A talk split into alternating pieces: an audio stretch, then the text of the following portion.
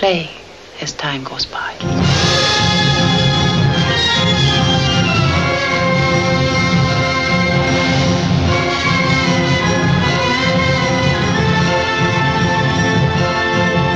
Olá, galera! Começando mais um episódio do podcast Filmes Clássicos. Esse é o episódio número 74 da nossa galeria de áudios.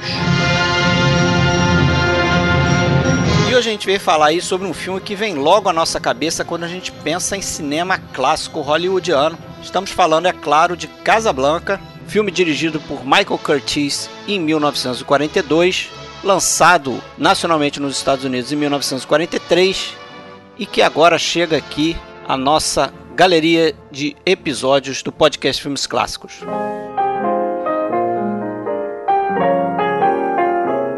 Casablanca, considerado aí um dos melhores filmes já produzidos por Hollywood, é também o filme responsável por tornar aqui seus dois atores principais em estrelas de Hollywood. Estamos falando, é claro, de Humphrey Bogart e Ingrid Bergman, que formam aqui o casal do filme. Mas não é só isso, o filme tem diversos outros predicados que estaremos aqui discutindo neste episódio.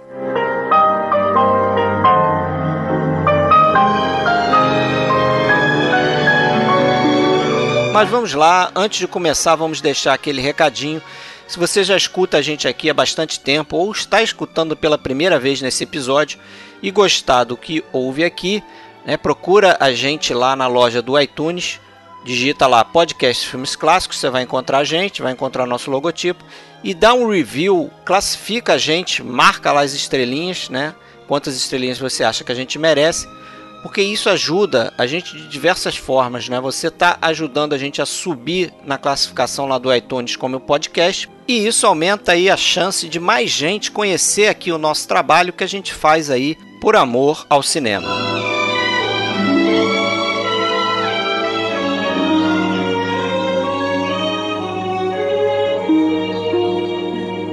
Para entrar em contato com a gente, né, você pode fazê-lo de diversas maneiras. Você pode entrar na nossa página no Facebook, em facebook.com/barra podcast filmes clássicos. Você pode acessar a nossa conta da Filmou. Né, a gente tem lá o login de podcast filmes clássicos, é o nosso nome de usuário. Procura a gente por lá. E você pode, claro, acessar o nosso site oficial que é www.filmesclassicos.com.br. E se você ainda quiser, pode fazer parte aí do nosso grupo no Facebook, né, que também se chama Podcast Filmes Clássicos. Look, Rick. You know what this is? Something that even you have never seen. Letters of transit signed by General Vegon. Cannot be rescinded, not even questioned.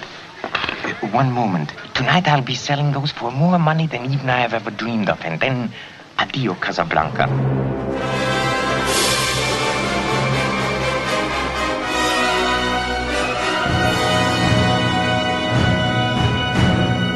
Bom, galera, então vamos começar o episódio de hoje. Hoje a gente vai falar sobre um dos grandes clássicos do cinema, né?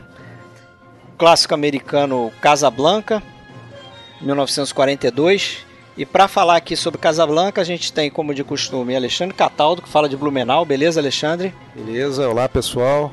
Vamos falar desse filme aí que não, não, dava para ficar de fora, né? Do, da, nossa, da nossa lista de, de podcasts. Com certeza. E hoje aqui para ajudar a gente aqui, né, participando pela primeira vez, Rafael Amaral.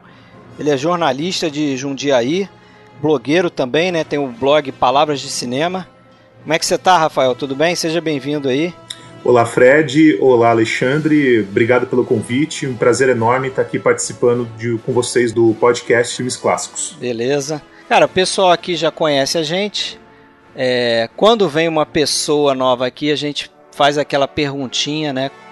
Como é que você começou a prestar atenção nos filmes clássicos? Você lembra o primeiro filme assim é, mais antigo que você viu, que te chamou a atenção, que te fez pensar assim, pô, tem coisa boa lá atrás, eu tenho que buscar esses filmes que às vezes foram feitos, foram produzidos antes de eu nascer mesmo. Exato. Como é que foi para você? Na verdade, eu comecei a cultivar o prazer de ver filmes antigos indo na videolocadora, né? Eu sou ainda da geração do vídeo, da videolocadora, eu nasci na década de 80.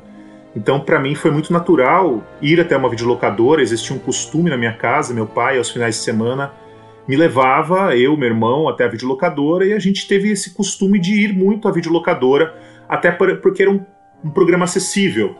E uh, já adolescente, eu já ia sozinho à videolocadora e eu comecei a buscar filmes uh, por curiosidade, para saber né, o que tinha de mais em alguns filmes. E eu costumo dizer que o filme que abriu a minha cabeça um pouco, né, para o, as possibilidades aí do cinema, da narrativa, da linguagem e também de um espetáculo, digamos assim, uh, não muito convencional, foi o Ben-Hur, a versão de 59 do William Wyler, que eu, ah, que eu assisti, que eu tinha na época, sei lá, 15 anos, e eu fiquei de boca aberta, eu achei que aquilo muito maravilhoso.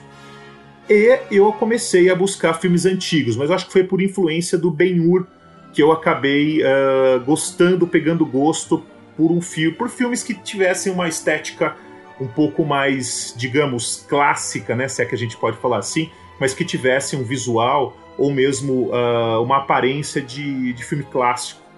Uh, o Ben-Hur é de 59 já, né? A gente está falando de uma era moderna e já, mas ele ainda tem características do cinema clássico, sim. Ah, bacana, né?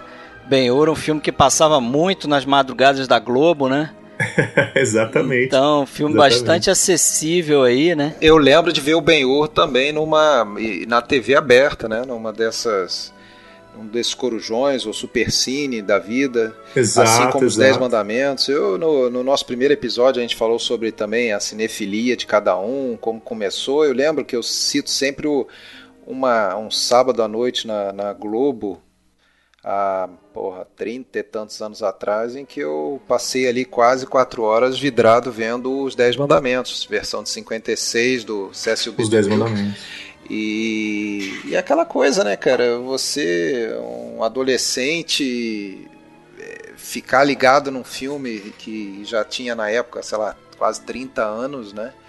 É, tem uma, uma certa atração ali que daí começa a crescer, né? Depois você quer descobrir mais e mais. Mas eu lembro bem, você falou do Ben-Hur, eu lembrei desse meu e, e, evento, episódio com, com os Dez Mandamentos lá no passado. São quatro horas que quatro horas que passam, que passam voando, né? Isso mesmo. É. Esse filme aqui, né, Casablanca, também é geralmente um filme bom de entrada aí para os cinéfilos que começam a descobrir os clássicos, né? Pelo menos para mim, assim, sempre foi um filme que eu tive em alta conta, né? Mas vamos aí começar a falar do filme aí. O que, que vocês acham? Ah, deixa eu, deixa eu dar a minha impressão. Assim, eu confesso que eu tenho uma uma relação meio ambígua com Casablanca, porque é um filme que eu gosto de ver. Se, se aquela coisa, né? Se estiver zapeando e estiver passando, eu vou provavelmente ficar agarrado nele até o final. Revejo com o maior prazer. Mas, por outro lado, eu tenho aquela noção de que não é um filme tão superior a tantos outros, é, talvez muito menos conhecidos, que, que tem por aí. Eu acho que essa fama toda que, que o filme tem de ser talvez o primeiro clássico que vem à mente quando a pessoa fala filme clássico, geralmente lembra, ou pelo menos lembrava, né, quando a gente era mais jovem, né, quando falava clássico vinha à mente sempre o que Casablanca e O Vento Levou, né? mas me, sempre me pareceu um pouco exagerada essa, essa proeminência que o filme tinha em relação a tantos outros filmes. Né? É, isso, inclusive, vai é, de encontro com a sensação da, das próprias pessoas envolvidas na, na, época, né? que aquele ali seria apenas mais um filme. Né? E aos poucos é que ele foi, depois disso, ganhando esse status de, de o clássico e tal. Né? Então, assim, é, é um bom filme, é um grande filme que eu não tenho dúvida disso. Tem diversos elementos que fazem dele o que é. Não foi à toa que ele é, permaneceu, mas ainda assim eu, eu, não consigo entender às vezes esse, é, essa proeminência que ele tem, né, de ser o primeiro que vem à mente. E, porque, sim, tem outros filmes que eu, eu gosto bem mais do que o Casablanca, por exemplo, e são muito menos falados e conhecidos e tudo mais. É, eu acho que, que teve uma conjunção de fatores que fez o Casablanca atingir essa, esse posto que ele tem, né, de quase incontestável e tal. Eu já tenho uma visão um pouco diferente do, da visão do Alexandre, mas, uh, mas eu entendo perfeitamente a sua visão. Eu acredito que o Casablanca ele é um filme. Você citou o caso do Vento Levou, e eu acho até interessante a gente citar também aqui o Vento Levou, dois filmes aí que acabam vindo à mente quando a gente fala de cinema clássico. Mas acho que tem uma diferença essencial, né, fundamental entre O Vento Levou e o Casablanca. o Vento Levou ele foi feito para ser o Vento Levou, ele foi feito para ser um épico, ele foi feito para ser um marco desde o início, desde quando compraram os direitos do livro, o Vento Levou ele já foi né, aí moldado para se tornar o que ele iria se tornar. Uh, ele, era, é ele era desde o início um filme ambicioso. O Casablanca não, ele era para ser mais um filme de estúdio da Warner de 1942. Ele estava destinado ali a ser mais um dos dramas de guerra daquela época. Ele foi um filme feito dentro de uma linha de montagem por um cineasta que não é aí considerado um autor de filmes, apesar de ser muito competente, uh, o Michael Curtis, mas o, o filme ele era para ser mais um dos vários filmes que a Warner produziu naquele ano, mas acabou se tornando um clássico. Então acho que essa talvez né, seja a diferença uh, básica, elementar entre esses dois filmes.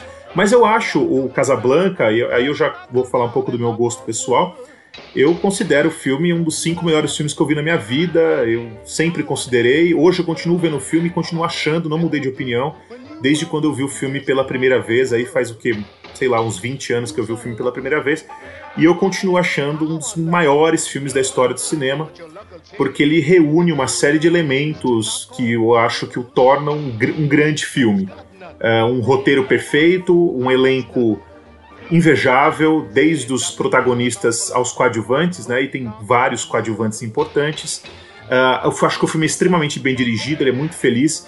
E ele tem elementos também uh, que podem se considerar importantes, que acabaram tornando ele um filme nostálgico, como a canção, né? As Time Goes By, que acho que a gente pode falar um pouquinho também. Mas, é, basicamente, ele era para ser um filme como outros vários filmes de estúdio feitos num período de guerra é um filme, até um filme de propaganda mesmo, né? Porque ele é feito ali pouco depois de um momento em que os Estados Unidos estavam entrando na Segunda Guerra Mundial. Então, eu acho que houve uma, uma, uma situação histórica que também acabou ajudando o filme. Não é o primeiro filme que mostra vilões nazistas, já outros filmes faziam isso antes, mas ele eu acho que ele é um filme muito feliz, ele é um filme muito original. Eu acho ainda hoje ele é muito original. É, muito bem colocado. Essa, realmente nunca pensei por esse aspecto aí, né?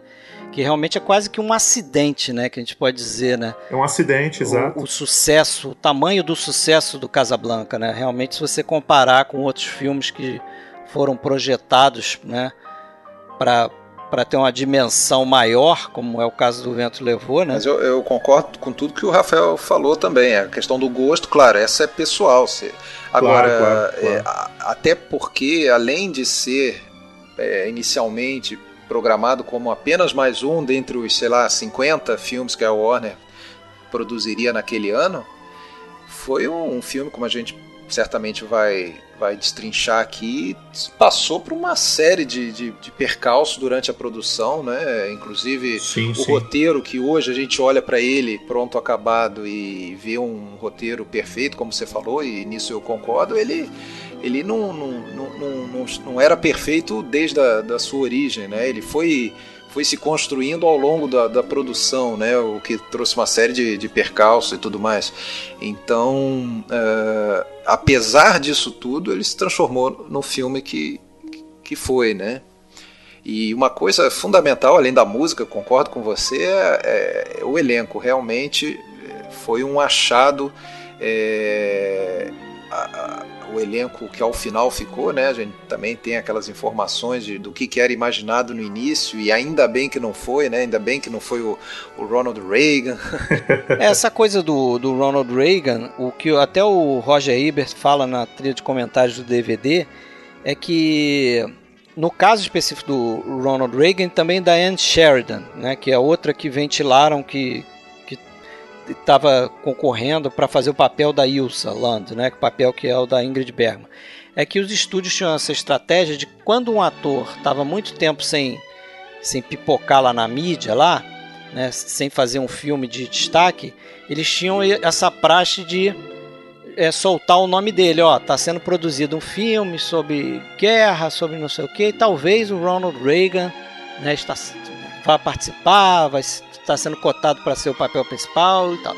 Então diz o Roger Ebert que o Ronald Reagan é um caso desse, mas realmente tiveram outros atores aí, né, que, que eles consideraram. Deixa eu só te corrigir num ponto que você falou. O caso da, da Anne Sheridan foi um pouquinho diferente, né? Pelo que eu, é, fiquei sabendo, a questão ali é que tanto na peça quanto nas primeiras versões do, do roteiro, a personagem é, da, da mulher era, era uma americana, inclusive com outro nome, era Louise Meredith. Seria uma Isso, americana, é. e daí faz sentido ser a, a Anne Sheridan, né? É, mas, mas para você ver, até a Michelle Morgan, que é aquela do, do Cais das Sombras também. Mas depois foi pensado, depois foi pensado, foi alterada a personagem para uma europeia, né? Inclusive por sugestão de um revisor lá que estava apaixonado pela Tamara Tamanova, aquela atriz que está no, acho que no Cortina Rasgada do, do Hitchcock, né? Essa, essa moça, ela era, acho que ela era bailarina e o, o rapaz estava apaixonado por ela e resolveu sugerir lá que eles mudassem para botar uma europeia, porque na cabeça dele era chance para ela entrar no cinema, né? E acabou não, não sendo ela. Quem se deu bem foi Ingrid Bergman. É. que é sueca, né? Sueca. É. Sueca e estava desde 39 em Hollywood, né? Tinha, Exato. Tinha sido levada pelo Selznick, né? Tinha um contrato ali com o Selznick, inclusive a Warner precisou barganhar, fazer uma troca, né? Emprestou a... Mandaram Olivia de Havilland para lá. Exatamente, a Olivia de Havilland. Pra... E que apesar do, sobrenome, apesar do sobrenome não tem nada a ver com Ingmar Bergman, né? Pois é.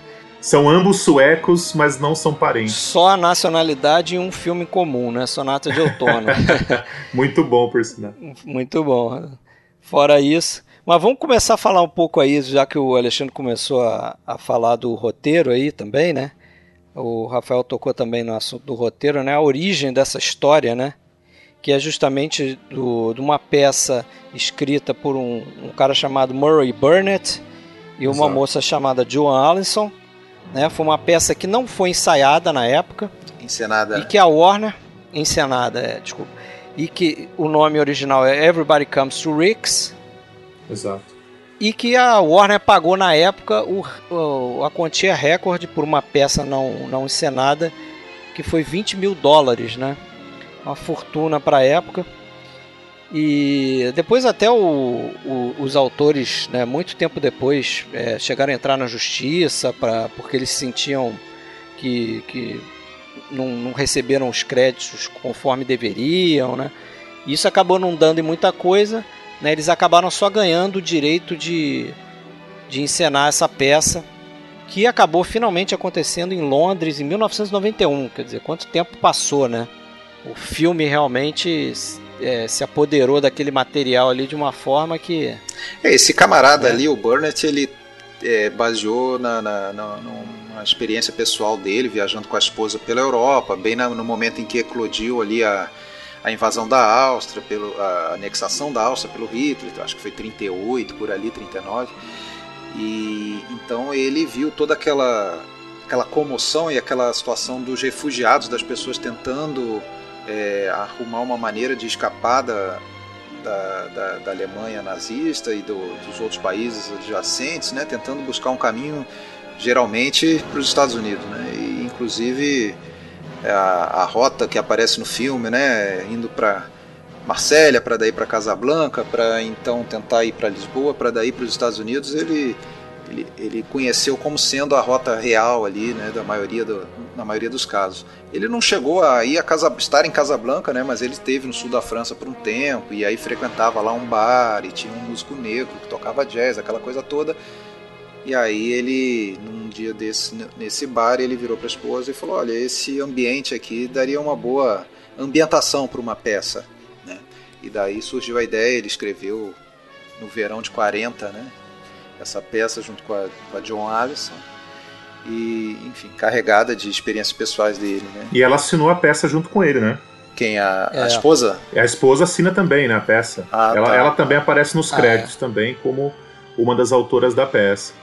E tem uma questão interessante uh, sobre essa questão da peça, que os realizadores, o casal, eles tentaram levar essa peça para o palco, mas não conseguiram e depois venderam, como você falou, por 20 mil dólares para a Warner, que comprou, que era um valor, me parece, alto para a época. Uh, ah, foi o maior, né? É, foi o maior, exatamente. Para vocês terem uma ideia, uh, o Falcão Maltês, o livro do Dashiell Hammett, ele foi vendido para a Warner por 8 mil dólares. Então, para ir por aí você tem uma ideia de quanto custou uh, o Casablanca foi mais que o dobro. Eles não conseguiram encenar por questões de censura, se eu não me engano, não sim, foi? Sim. Tinha algumas cenas da peça que. É, que inclusive, eles... inclusive o fato da, da mocinha, né? Se. Porque me parece que na peça tem a situação de que ela vai para a cama com o Rick em troca do salvo-condutas, né? Das cartas para fugir de Casablanca. E eles acharam que, que, que isso ia afetar a moral na época, era uma coisa meio pesada e achavam que a Aiza ela era tratada como prostituta na peça. Uh, eu não sei exatamente quais foram as mudanças é, quando isso for, virou, virou filme, né, como foi adaptado para o cinema, mas o fato é que realmente passou sim pela censura e a, acabou a peça não acabou se transformando em nada e foi direto para o cinema. É, no, com a adaptação do roteiro, né, é, o que a censura batia muito na tecla era essa coisa que não ficasse óbvio que justamente isso que você falou a, a, acontecia, né? É, a gente vê no, na figura lá do Capitão Renault, até com, com aquela moça, acho que eles são belgas, né? A, a búlgara. A búlgara, isso. isso. Tem um casal de, de, de búlgaros que, que, que, que, claramente ali a moça estava se estava disposta, né? A se vender em troca, em troca lá do, dos salvo-condutos, né? Perfeito. E parece que o pessoal do, do Código Reis, né?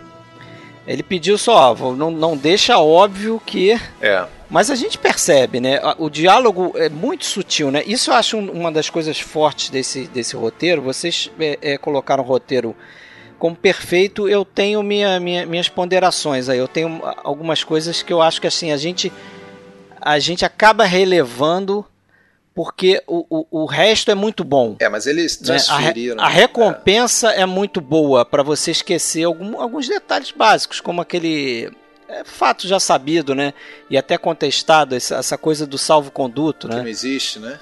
Não existe. Que não, não existe, existe. E, e, é uma ideia assim meio difícil você acreditar que os nazistas naquela época é, é, não poderiam simplesmente impedir qualquer pessoa de sair do país se eles quisessem. Não era um papel assinado pelo Charles de Gaulle que ia né, impedir.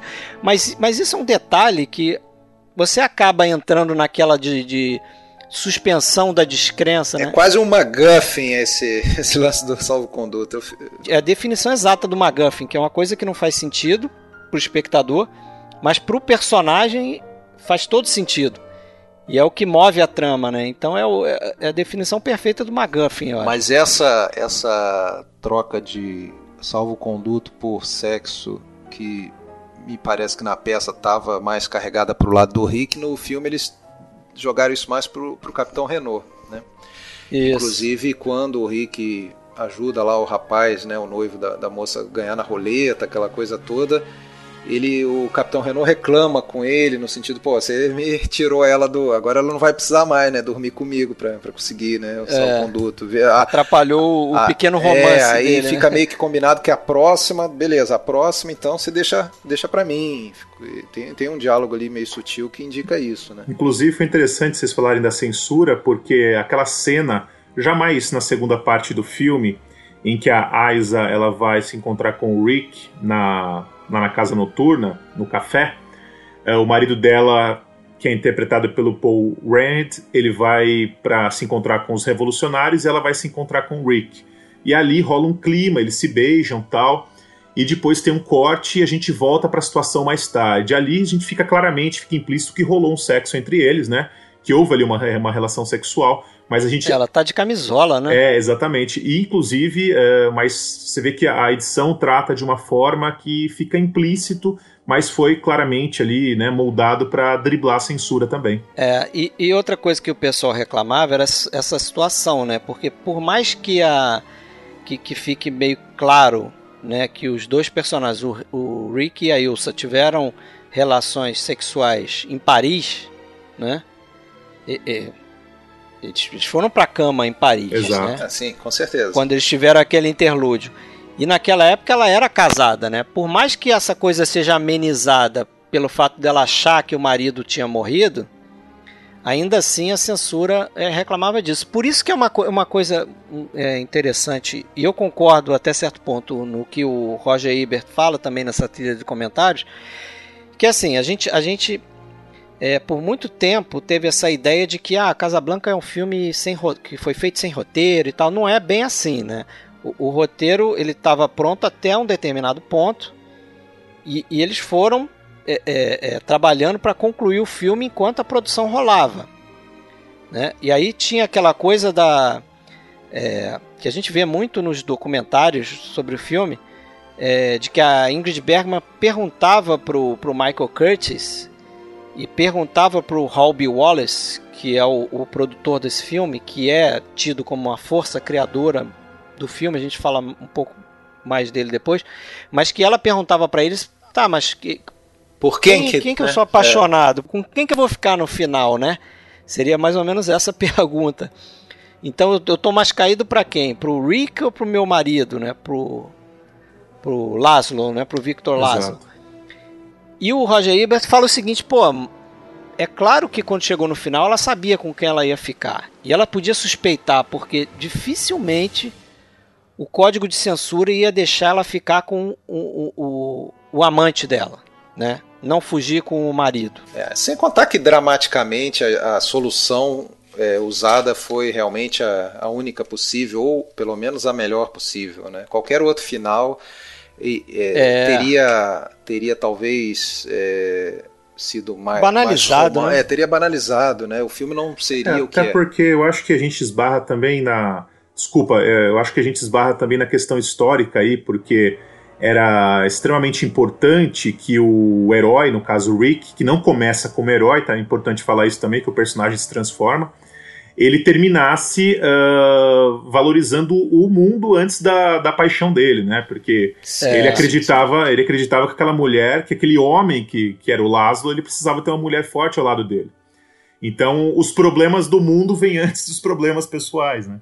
Sem dúvida, esse contexto histórico aí, ele estava muito presente né, na, na no, em todos os estúdios, né, e na Warner talvez até mais, né, eles tinham muito essa, essa linha de, de, de, é, de pensamento, né, de, de, ajudar no esforço de guerra. Então essa questão do sacrifício, né, do, do sentimento pessoal por uma causa mais nobre, por uma causa maior, está presente, é talvez uma das principais mensagens do filme. Então até por isso mesmo tinha que terminar desse jeito, né?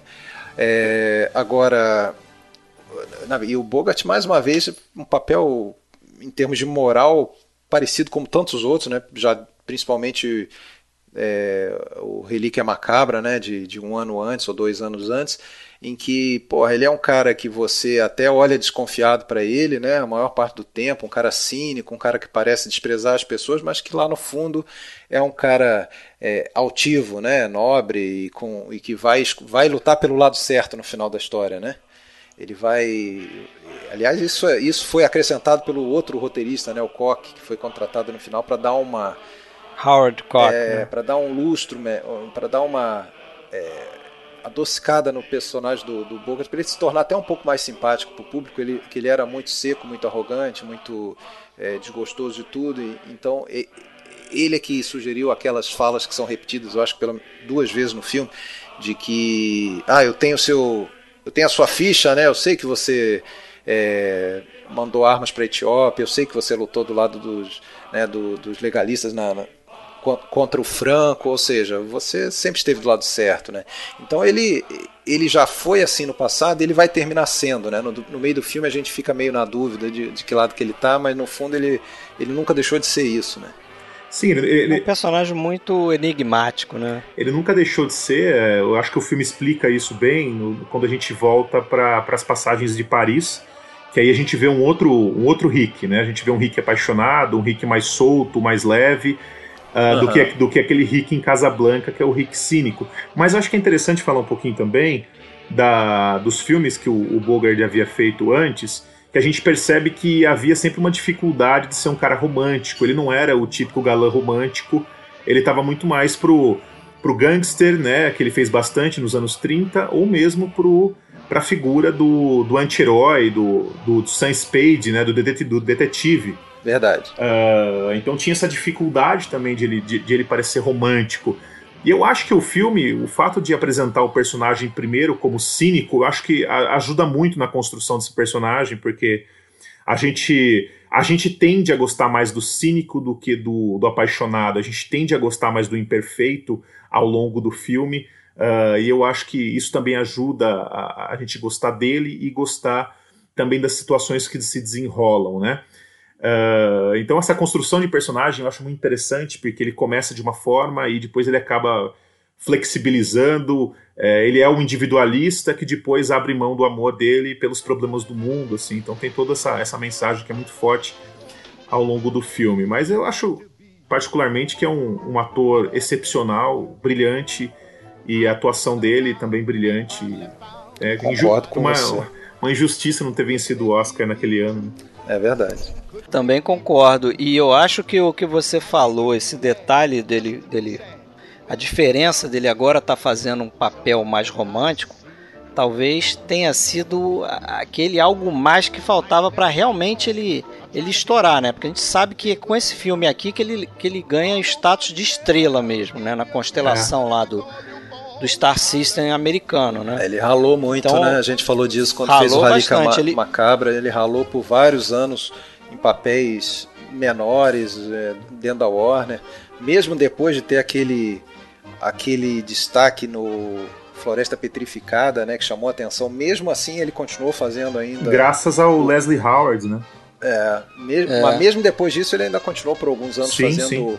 O, o, segundo, né, o antagonista, aquele que morria no é, terceiro, quarto do filme. Ele fez, ele já, ele já havia trabalhado com o Michael Curtis no filme uh, Anjos de Cara Suja que ele fazia isso, um, isso. um personagem. Um advogado inescrupuloso. É, exato, um, um personagem menor, mas importante, vital à trama, que é um bandido, né?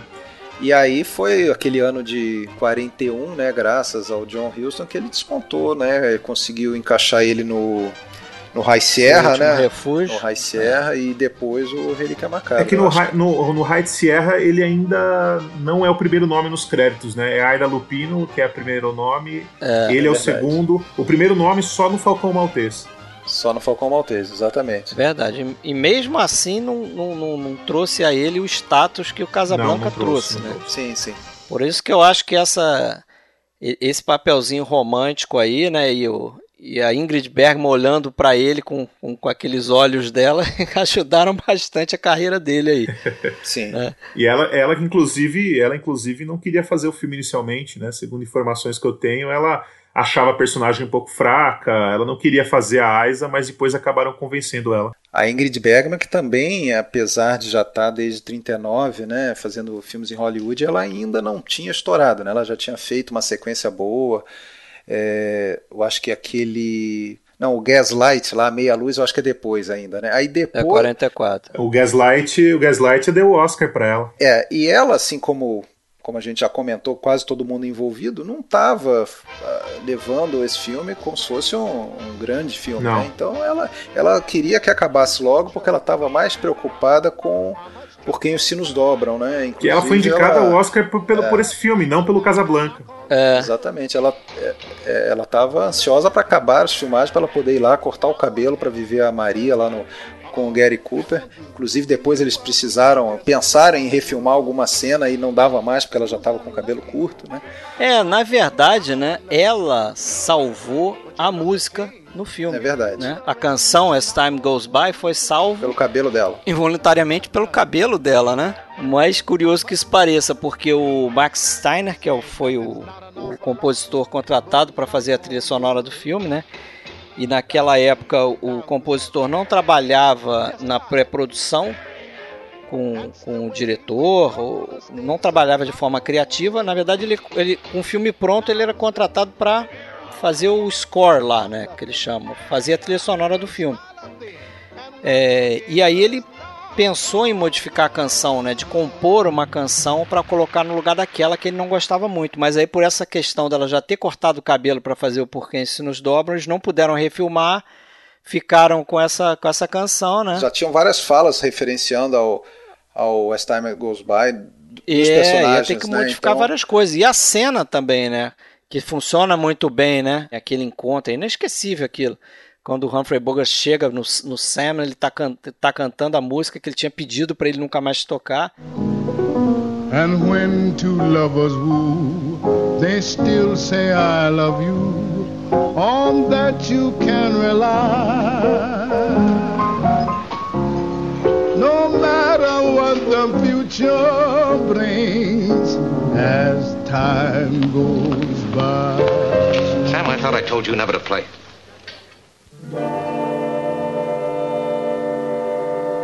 E tem aquele encontro, aqueles closes, né, nela e nele, e você sente a tensão e tal. E o que o Max Steiner fez, que foi brilhante, muita gente elogia ele, é que ele é, é, acabou pegando é, essa música e a Marceleza e fazendo a trilha sonora é, em cima de modificações, né, de versões dessa, dessas duas músicas. né? Só queria concluir ali que estava falando da Ingrid, né? Então, a partir daí, depois Por Quem Assim Nos Dobram, A Meia Luz, aqueles filmes com o Hitchcock, né? O, o Spellbound, depois o Interlúdio, é, e, e Joana Dark e tudo mais. E ela fez um. Sob signo de Capricórnio. Isso, também, seis, né? sete anos de, de filmes de sucesso, um atrás do outro. Inclusive, no final dos anos 40 tinha uma, aquela piada lá em Hollywood de, pô, vi um filme ontem à noite e consegui ver um filme que não tinha Ingrid Bergman.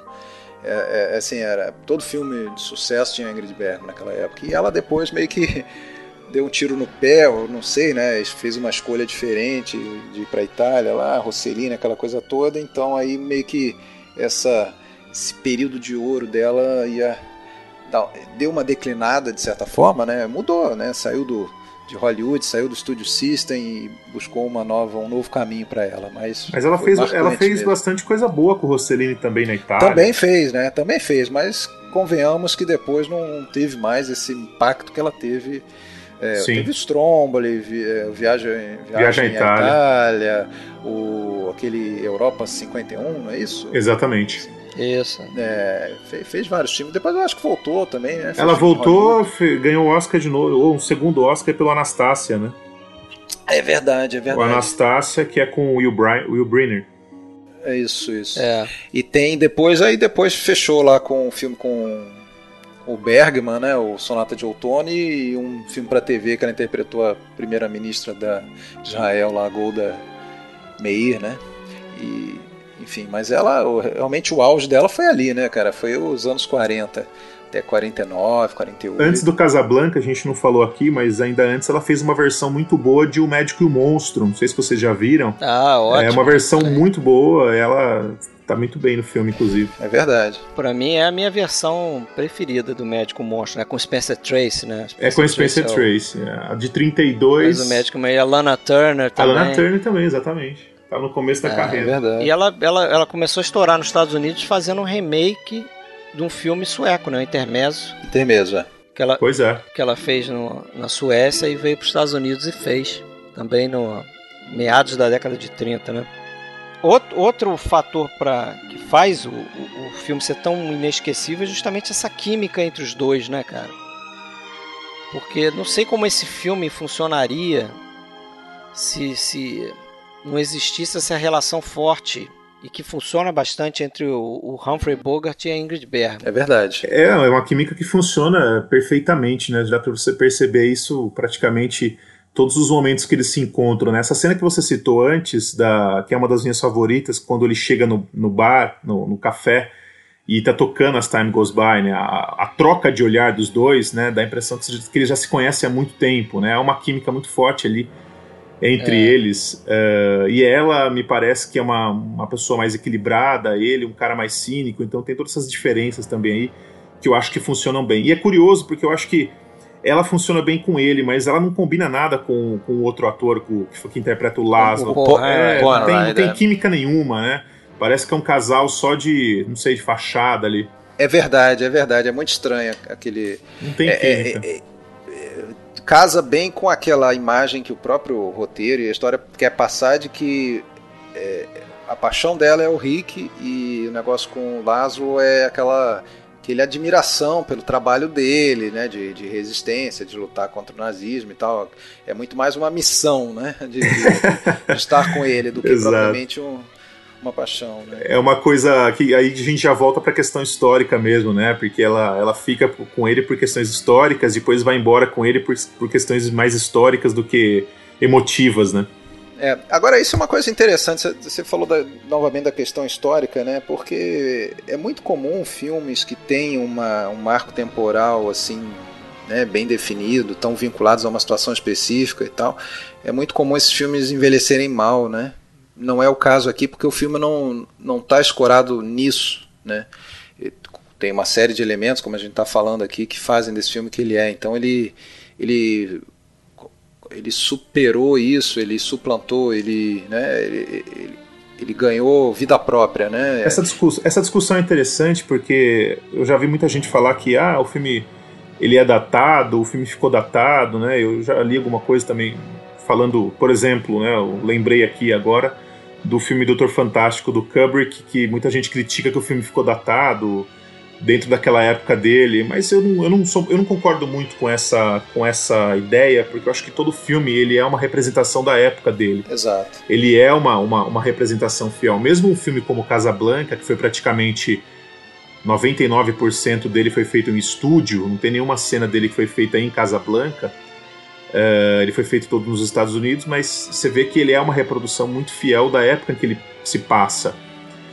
Eu acho que nesse sentido uh, o filme ele é, ele continua atual, uh, mas independente dessa questão da época, da questão histórica, da guerra, eu acho que ele é atual porque ele trata de algo atual, né? Ele, ele, os personagens são muito atuais, né?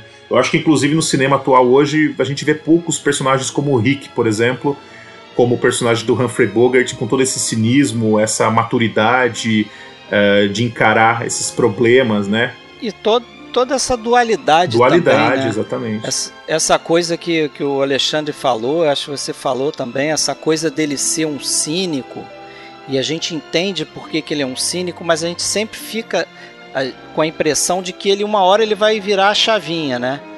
Isso você pode meio que dizer ali de, de vários personagens. O, o próprio Claude Rains lá, o personagem dele, o Capitão Renault é assim também, né? É um cara muito carismático, mas é um cara que é bastante corruptível e tal. E no final ele acaba virando a chavinha, né? Eu acho que o Casablanca ele, ele, ele consegue é, é, se beneficiar desses dois é, é mundos, vamos chamar assim, né?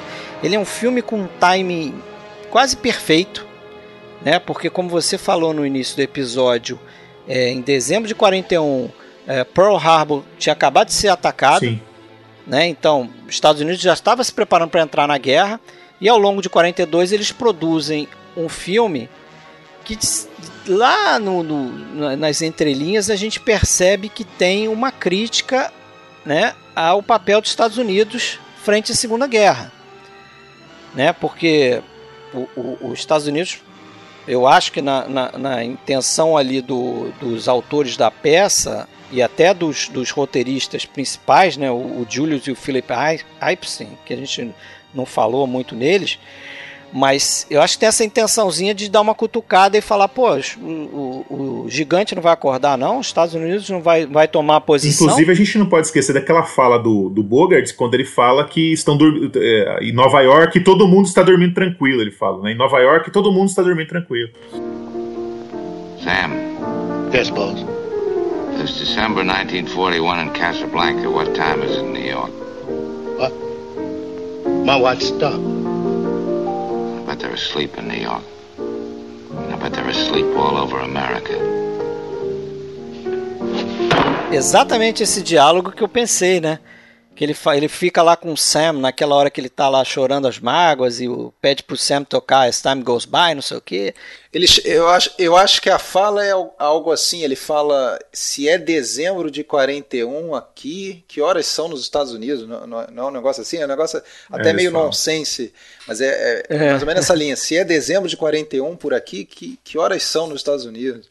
É aí ele complementa com essa frase aí, deve estar tá to, todos dormindo nos Estados Unidos. Aposto que toda a América está dormindo. É, porque né? ainda era, era, era uma ideia de um, de um terreno neutro ainda, era um ambiente que não tinha sido. A guerra não tinha chegado até lá, na verdade. Exatamente. E, Eu... tem, uma, e tem uma outra questão interessante também, quando perguntam para ele qual é a nacionalidade dele. Você vê que ele quer ser um cara neutro também, né? Ele não quer se envolver. É. E ele fala que ele é um embriagado, que ele é um bêbado, né? Quando perguntam a. É, um drunker. É, quando ele fala qual é a sua nacionalidade. Do you mind if I ask you a few questions? Unofficially, of course. Make it official if you like. What is your nationality? I'm a drunkard. and that makes Rick a citizen of the world. Os nazistas riem, né? É, e realmente. Ele tá sempre se esgueirando, E né? realmente ele não se envolve, aparentemente. Quem, quem é o, o concorrente dele lá, o Sidney Greenstreet, o Ferrari, o dono do, do Blue Parrot, é que, que tem o, o comércio lá por baixo dos panos de, de vistos, né? De, de cartas de trânsito. Ele não, ele não se envolve com isso, né? Ele é muito contragosto, guarda lá o. No- no- Esconde as- as- do, do Gart, né? Do personagem do Peter Lorre. Tem uma outra questão que eu queria levantar também, se vocês me permitem. É, eu acho que o- a coisa talvez a mais importante nesse filme, na minha opinião, e eu acho que a gente até pode chamar de um personagem, é o, o próprio café, né? O Rick Café.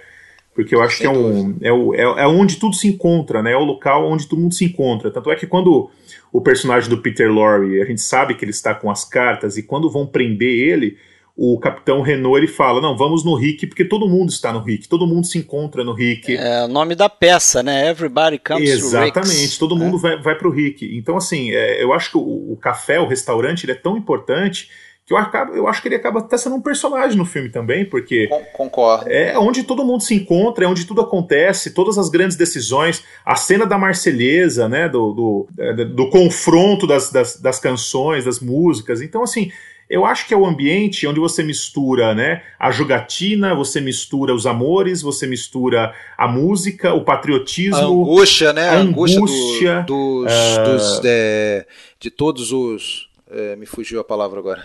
Extras. Não, não, o- o- os retirantes, não. Os Os refugiados. refugiados. Os refugiados. Os refugiados. Ih, Me fugiu a palavra. Play La Marseillaise. Play it.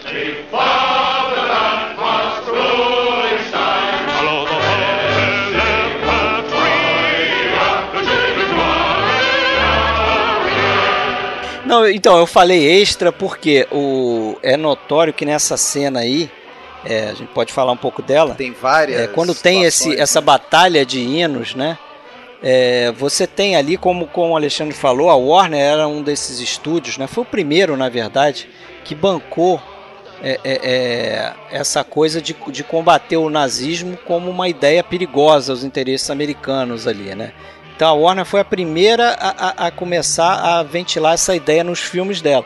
Então a Warner também tinha um hábito de, de, de receber os refugiados que chegavam da Europa e, e, e dar ajuda de custo, botar eles nos filmes, né? Se, se a gente lembrar a cena inicial do Casablanca, acho que funciona muito, porque, cara, não parece uma coisa fabricada por Hollywood, aquelas ruas Sim, cheias, né? Aquelas diversas etnias, porque são realmente é, é, diversas etnias ali, né? Eram um bando de pessoas que estavam fazendo figuração no filme, mas que tinham vindo fugindo do- dos nazistas na Europa. É, justamente E aquela na- sequência do café em que a gente vê ah, diversas mesas, né? A câmera vai passando por diversas mesas em que as pessoas estão é, dando, dan- dan- de- detalhando os esquemas aí para conseguir fugir, né? Para conseguir sair dali. Ali tem vários atores que Tem. eram só figurantes praticamente ou extras nesse filme, mas que tinham carreiras já longas na Europa e que eram eles próprios refugiados na vida real, de certa forma. né? A gente não pode esquecer também que Hollywood foi ah, fundada praticamente, muitos dos seus chefões eram judeus. A gente não pode esquecer dessa informação também, que isso com certeza acabou ah, influenciando aí na, nessa, nessa posição, nessa tomada de posição Mas mesmo. eu te interrompi, Fred. Pode continuar o que você estava falando ali. Não, então, é, o que eu ia falar é o seguinte, que nessa cena específica da Batalha dos Hinos ali, né, onde os, os, é, alemães cantam aquela Watch on the Rhine e o, o Victor Lazo puxa a banda para tocar a Marselhesa, é, muitos extras ali realmente se emocionaram com, com aquela cena, quando eles começam a Eu cantar. emocionante até hoje, cara. Mas o pessoal ficou de- com o olho bem. marejado mesmo. Eles não estavam atuando, eles estavam se emocionando porque eles estavam lembrando da experiência deles fugindo da Europa. Principalmente quando aparece aquela cantora que tem, tá sempre com uma viola na mão lá, e, a, e depois a Madeleine Lebrun lá, aquela que é a namorada do Rick lá, que ele dá um. Que ele manda levar embora, né? ele manda levar ela E embora. aí depois, É. depois ela canta com destaque, né? O hino, com uma vibração. Parece que a gente tá vendo um jogo da França, que vai começar um jogo, parece que é o. França e É, Alemanha. de- Desculpa voltar de novo pro, pro Bogart, mas eu acho que eu, que eu sou muito fascinado pelo personagem dele, mas a atitude dele também, né? Agora falando da, dessa personagem da, da Madeleine Lebeau, ele manda levar ela embora, né? Tipo, põe ela no carro e leva para casa, essa coisa assim. Você vê que o filme é cheio dessas coisas, né? De, é, essa coisa um pouco até meio amoral, né? Essa coisa de. Ele age como é. um chefão, da, da, um mafioso, né? Parece em alguns momentos. É. Agora, se você pensar, é, não só os extras, né? Mas até o elenco principal, é praticamente, tirando o, o, o Humphrey Bogart, praticamente todos aí, vamos pensar. O, ela, Ingrid Bergman, sueca, o Conrad Veidt, alemão. alemão. Conrad Veidt, alemão. Claude Rains, britânico. Sidney Greenstreet, britânico. Paul Hyde, austríaco. Peter Lorre, Peter Lorre, húngaro. Húngaro, né? É, o Marcel Dalio, francês, né? É, o, o Marcel Dalio, francês. O diretor Michael Curtis, húngaro também, nascido em Budapeste. O, o, cara, o senhor lá que faz o Call, né? SZ Sakal. O garçom, o maître, sei lá, o Call. Ele também é nascido em Budapeste. É, só pelo sobrenome já dá pra ver, né? Tem. O Sasha é russo, quer dizer, é o próprio elenco principal, né? É, Madeleine Leban é francesa. O Dooley Wilson, né? O Sam é americano. É, o Peter Lorre, inclusive, é o, o Vampiro de Düsseldorf, o filme que era... Sim. Que antecipa aí o, o mal do nazismo também. É, e é, e é curioso, né? Porque me dei conta disso por mais besta que pareça, dessa vez que eu revendo o filme, o papel do Peter Lorre é ridiculamente pequeno, né, cara? É, muito pequeno, muito pequeno. Mas mesmo. ele marca, mesmo assim ele consegue deixar uma impressão, né? A gente teve a oportunidade de fazer um episódio sobre o M, né, e falamos bastante dele. Ele deu um show naquele filme lá, cara, naquela cena do, do tribunal. Inclusive falando da cena do Casablanca aqui, aquele momento em que vão prender ele quando ele encontra o Humphrey Bogart dentro, da, dentro do café, ele fala, né?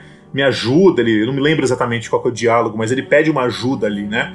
Ele suplica. Aquele rosto, aquele rosto de desespero, ele me fez lembrar muito o M, né? Aquele desesperado é que pré, próximo Sim. de ser morto, né? Ele ah, parecia que ele se expressava como uma criança desesperada, assim, que não queria, né?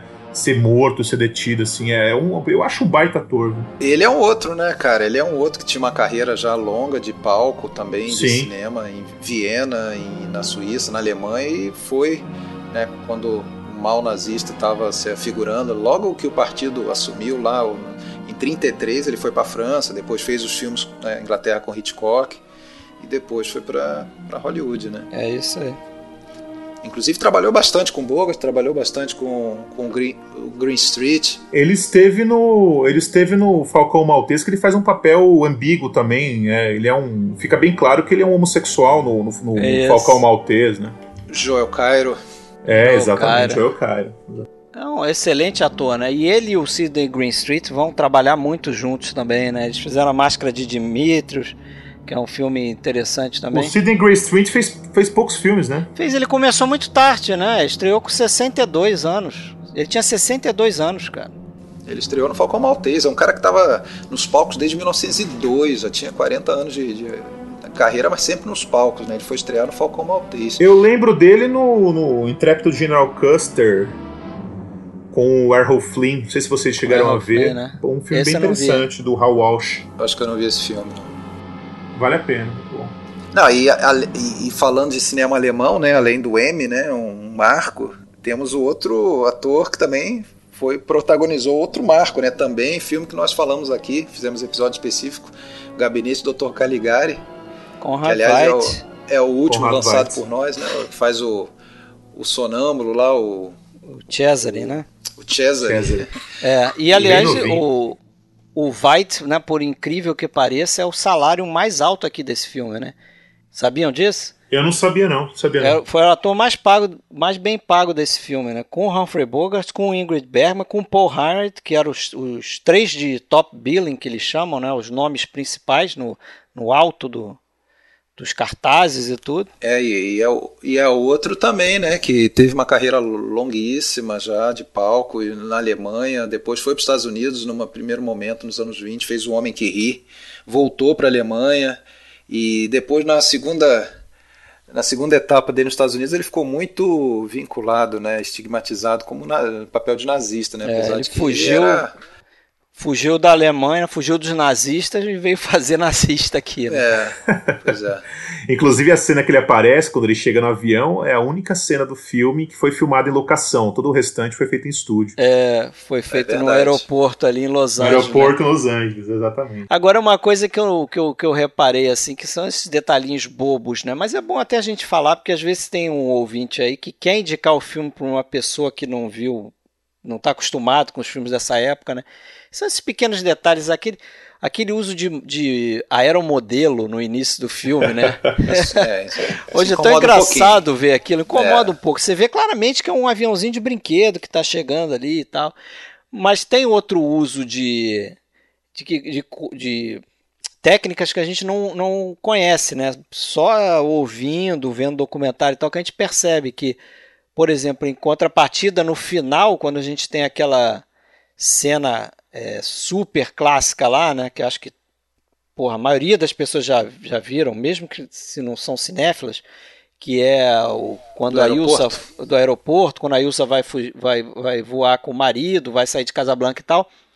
O avião que tá lá no fundo, ele é feito, entre outras coisas, de papelão. Miniatura. Não é, chega a miniatura, miniatura menor não, escala, é né? menor, é em menor do tamanho. escala. E aí eles colocaram diversos anõezinhos ali para fazer o papel de, de técnicos ali, né? De mecânicos. Coisa E- que a UFA já fazia há muito tempo, né? É, justamente para dar essa, essa perspectiva, né? Você achar que o avião é do tamanho certo, porque as pessoas ali, né, teriam a altura de seres humanos normais, né? Na sua cabeça vai pensar assim. E tem fumaça também, né? Bem legal aquela cena. Agora, faltou falar do, do, em termos de elenco aí, do Claude Rains, né? Outro E britânico tem, também. tem aquela polêmica do final lá, que tem gente que fala que tem uma ambiguidade sexual, que tem uma. poderia ser uma relação homossexual entre ele e o, e o, e o Começo de uma Bogart. longa amizade. É, exatamente. É. Mas eu não acredito muito, não, mas tem umas versões aí, tem umas, umas análises mais, mais lançadas para esse lado. É, até porque, assim, o diálogo, o diálogo quem incluiu foi o Halby Wallace, que é o produtor. Né? Aquilo foi, foi pós-produção. Não estava no roteiro. Aí, como a cena está acontecendo eles de costa para a câmera, eles chamaram o Bogart depois para ele gravar aquele diálogo que é autoria do Halby Wallace. Essa fala e a, fala, a última fala do Claude Rains também, que é.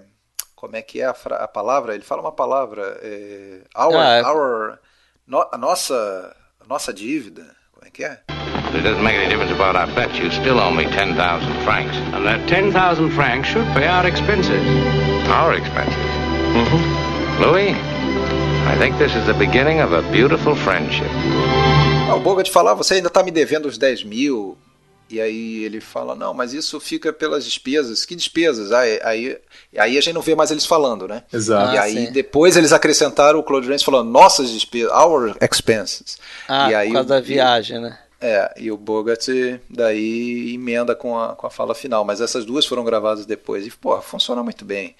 Agora, se tem, conte se tem conotação homossexual ou não, cara, se isso sobreviveu 75 anos, não é agora, século 21, em que esse tema está cada vez mais é, liberado, né? Que isso aí Exatamente. vai, vai comprometer É, o mas, filme. mas eu acho que são essas, essas leituras possíveis que, do cinema clássico que tornam a experiência mais interessante também, né? Com o, certeza. o, o Gilda tem coisas muito mais explícitas, eu acho que quando a gente vai tentar encontrar um- algum possível, né? Algum, uma possível representação aí homossexual, tá? O Gilda é muito mais. Eu acho que fica mais claro. Eu acho que o- nesse caso do Casablanca, eu acho que é mais sutil. Abre, claro, existe uma possibilidade, é, mas eu acho que fica um pouco distante, mas ah, a gente fica com aquilo na cabeça. Tem outro detalhe que eu queria falar aqui também, sobre. ainda sobre a cena final, não sei se vocês lembram da garrafa que eles jogam fora, né? O, o personagem do Cloud Rains pega uma Sim. garrafa que tá em cima da, Sim. da mesa, tá escrito é, Vi- Vic, Vic Water, né? Vichy, água de Vic Vichy. Water. É, exatamente. E ele joga, no, joga fora, né? Que era justamente aí o, o colaboracionista francês. É, Vichy é a cidade, né? Que foi Exatamente, então, da, exatamente. Da, da França ocu- da França não da França não ocupada, né? Mas que era totalmente servil aos nazistas. Aos né? nazistas. E essa água era produzida lá. Ele chuta a, a lata de lixo, se eu não me engano. né? ele, ele joga, a garrafa chuta. e depois chuta. E chuta. É. Agora, tem uma outra coisa nessa cena, um pouquinho antes, que talvez a pessoa quando assiste a primeira vez ou sem prestar tanta atenção não repara, mas que é fundamental e claro, né? Hollywood, né? Star Systems não iam botar o Bogart pra assassinar sangue frio ninguém. Então o, o Strasser atira antes, né? Ah, Exato. sim, né? Ele tá, ele tá apontando a arma pro Strass, tá ameaçando, mas ele não atira, ele atira. de- o filme faz questão de deixar claro que ele atira depois, em legítima Melhor, defesa, vamos dizer. melhor estilo John Wayne, né? Nunca vai atirar antes. O bandido atira primeiro e ele só reage. É, eu, eu acho que esse filme ele tem dois personagens que você pode dizer que não são ambíguos, né? Que seria o personagem do Strasser, do, do, do alemão, e justamente o polo oposto que é o. o o Victor o- Laszlo. O Victor Laszlo, né? Se você analisar né, a posição dos personagens, você tem esses dois extremos, né? O bem e o mal, digamos assim. E ali você tem uma constelação de seres amorais correndo ali no meio, né? E eu acho que é interessante, né? Porque são dois personagens assim que geralmente realmente são os mais eh, aqueles que não tem graça nenhuma, eu acho que estão ali no meio, né? Eu acho que os outros são mais interessantes, né? Eu gosto muito do, do personagem do Claude Rains, eu acho que ele eh, as, as frases, os diálogos dele com o Humphrey Bogart Eu são também incríveis. acho um personagem do- essencial para o sucesso do filme. É. É dos melhores personagens, né? E eu acho que o que é, contribui um pouco pra gente simpatizar com esses personagens, como você, Rafael, falou, são falhos, são corruptíveis, né? São ambíguos. É, é justamente essa coisa de que, pô, a gente entende que ali, cara, eles estão lutando pra sobrevivência. É. É. né? Você vê tu- tudo aquilo que a gente já citou, que a- o casal búlgaro, a menina está decidida a fazer para fugir dali, né? São si- situações extremas, Sim. né? Por mais Sim. que talvez isso é, o pessoal criticou um pouco depois o Casablanca por causa disso, porque nunca, é, na visão dessas pessoas, se tem a impressão que os nazistas são realmente é, ameaçadores, né?